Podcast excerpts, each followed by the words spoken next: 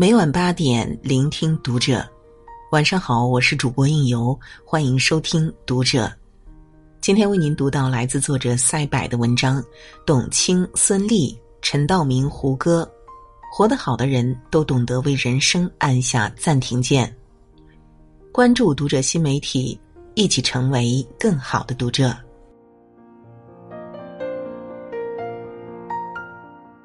停下来，等等自己的灵魂。之前听过这样一个故事，在墨西哥有一群人匆匆赶路，突然一个人停了下来。旁边的人都很奇怪，问他为什么不走了。停下的人灿然一笑说：“走得太快，灵魂落在了后面，我要等等他。”我们都是匆匆赶路的人，被欲望裹挟着一路向前。不敢停下，不敢回头，怕掉队，怕被淘汰。但真正清醒的人，反而懂得停下来，懂得为自己的人生按下一个暂停键，或者休养生息，或者养精蓄锐。他们明白，适度的停下，恰到好处的留白，会让生命更加丰盛。就像放牧时要轮牧一样。若这段时间在这方草场上放牧，过段时间牧民就要把牛羊赶到别的草场上去。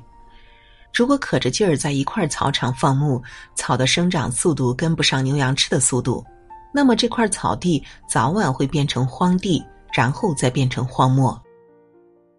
只有实行轮牧，给草场留一个休息的空档，继续养分，才能有源源不断的草继续长出来。人亦如此。若不休息，不停下，一个劲儿往前冲，总会有一天才华会枯竭，身体会撑不住，于是辛辛苦苦堆砌的高楼会轰然倒下。按下暂停键，其实就是给自己一个中场休息的时间，而敢于停下，不光是一种勇气，也是一种高瞻远瞩、循序渐进的智慧。太拼的人生，无异于竭泽而渔。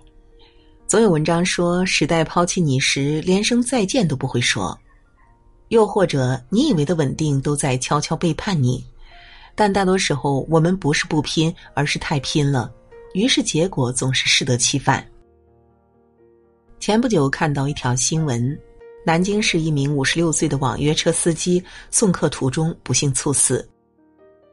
据了解，这位司机刘师傅从七月四号开始跑网约车，每天都是早上七点多出门，晚上十一点多收工。抛去吃饭的时间，每天大约工作十三四个小时。这样高强度的工作，他整整持续了一百六十天，直到去世。令人不解的是，刘师傅家庭状况还行，并不是说紧着用钱，家人也觉得他太拼了，劝他缓缓。但是刘师傅没听，他想趁着自己还干得动的时候多挣点钱，给孩子减轻负担，也给自己存点养老钱。但谁能想到意外来得如此猝不及防？于娟曾发问：“我们要用多大的代价才能认清活着的意义？”人们总觉得死亡很遥远，总觉得熬一夜没有关系，总觉得自己还年轻，总觉得自己还不够拼，不够努力。于是给自己施加压力，给自己拧紧发条，像个旋转的陀螺一样。就算这样，有些人还觉得不够努力，觉得还能再压榨一下自己。结果呢，身体亏损被榨干，从此与病魔纠缠不清。《吕氏春秋》一赏有言：“竭泽而渔，岂不获得？而来年无鱼，焚叟而田，岂不获得？”而来年无寿，诈伪之道，虽今偷可，后将无复，非常数也。意思是说，使河流干涸而捕鱼，难道会没有收获吗？但第二年就没有鱼了。烧毁树林来打猎，难道会没有收获吗？但第二年就没有野兽了。用欺诈和作假的方法，即使如今有用，以后都不会再有第二次了。这不是长久之计。太拼的人生就像竭泽而渔一样，只看到眼前的得失，却没有想到以后要怎么办。有句话说：“人生是一场马拉松，如果你用跑一百米的速度去冲刺，那注定是跑不远的。聪明的人懂得休息，懂得为自己补充能量，可能跑得不快，但是能跑得很远很远。往后如果觉得累了，就别硬撑了，歇一歇，耽误不了什么的。把身体养好再战，也是来得及的。停下，给身体一个修复的时间；停下，给大脑一片留白。学会停下，其实是学会控制欲望。记得刚工作的时候，手头特拮据，整天为钱发愁，于是工作上就格外的拼。有时候生病了、不舒服了，也要强撑着上班，因为可以拿全勤奖啊。来例假时痛到死也要来，被同事说脸白的像鬼一样。那会儿我跟朋友说，等存够五万，我就不这么拼了。结果呢，我现在存了好几个五万了，却依然不敢松懈。这才明白，人的欲望就像一个无底洞。刚开始你想要有五万，有了五万你就想有十万，再后来你就想有一百万。挣钱这回事儿永远没有尽头，因为人心永远不会满足的。如果不能及时遏制住自己的欲望，让自己停下来，到头来也是输了生活。我们家过年的时候会玩扑克牌。每年我总是输的最多的那个，而我爸则是赢的最多的人。我赢的时候总想赢得更多，输的时候就想着翻盘，所以总是无休止的纠缠着。我爸呢，赢的时候觉得差不多了就收手了，众人就笑他赢了钱就跑，他也不在乎。输的时候他也怡然自得，笑着说几句“今天运气太差了”，就把位子让着后面的人来玩了。后来走到社会上，听得多了，见得多了，才发现人生跟赌博一样。活得好的人，往往是那些见好就收的人，因为他们能控制自己的欲望，赢的时候敢于按下暂停键，停下来，让自己冷静冷静；输的时候也能踩住刹车，及时止损，不让自己跌得更深。董卿就是这样一位能控制住自己欲望的人。十年努力，一鸣惊人，然后事业步步高升。换做一般人，肯定会被名利双收迷了双眼，无法自拔。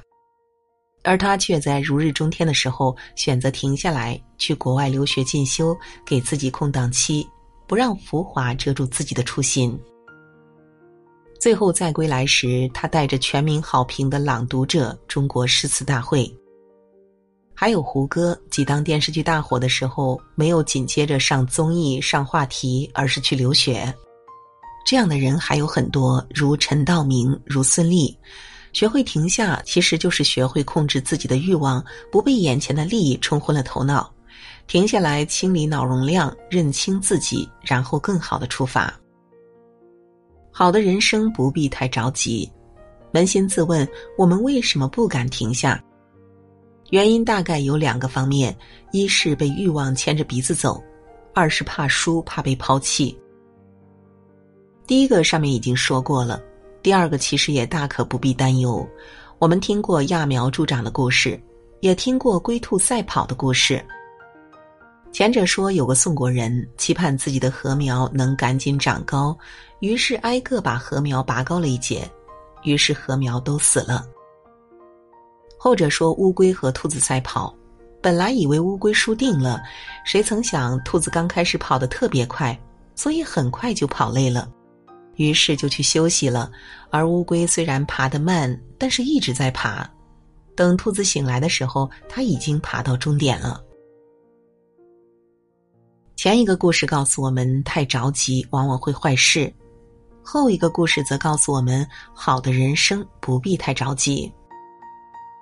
你看黄渤就一点也不着急，二十六岁的年纪了，他才决定报考北京电影学院，接着考了两年都没有考上。不服输的年轻人没有放弃，而是接着考，终于在第三年考上了北电。那会儿他已经二十八岁了，接近三十而立的年龄，除了梦想，他一无所有。就这样，心怀热忱的他开始了演员之路。可是没有人看好他去试镜，还被人误以为是经纪人。因此，没有人会想到，当初那个被说不配演戏的黄渤，有一天会成为大家心服口服的影帝。黄渤曾说自己没有出色的颜值，没有过硬的实力，所以只能卖体力。拍摄电影《斗牛》的时候，有个镜头需要他在铺满碎石子的路上狂奔，就这个场景的拍摄，黄渤磨破了三十七双鞋子。幸好皇天不负有心人，春天播了种，夏天用心浇灌，秋天自然有丰盛的收获。有句老话说。慢工出细活儿，还有一句好事多磨。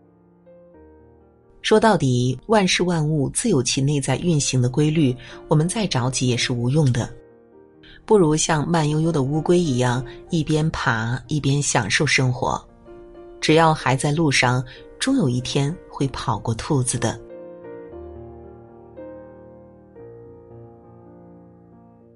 好了，今天的内容就为您分享到这里，感谢您的守候与聆听。关注读者新媒体，和我们一起成为更好的读者。我是应由，让我们在下个夜晚不听不散喽。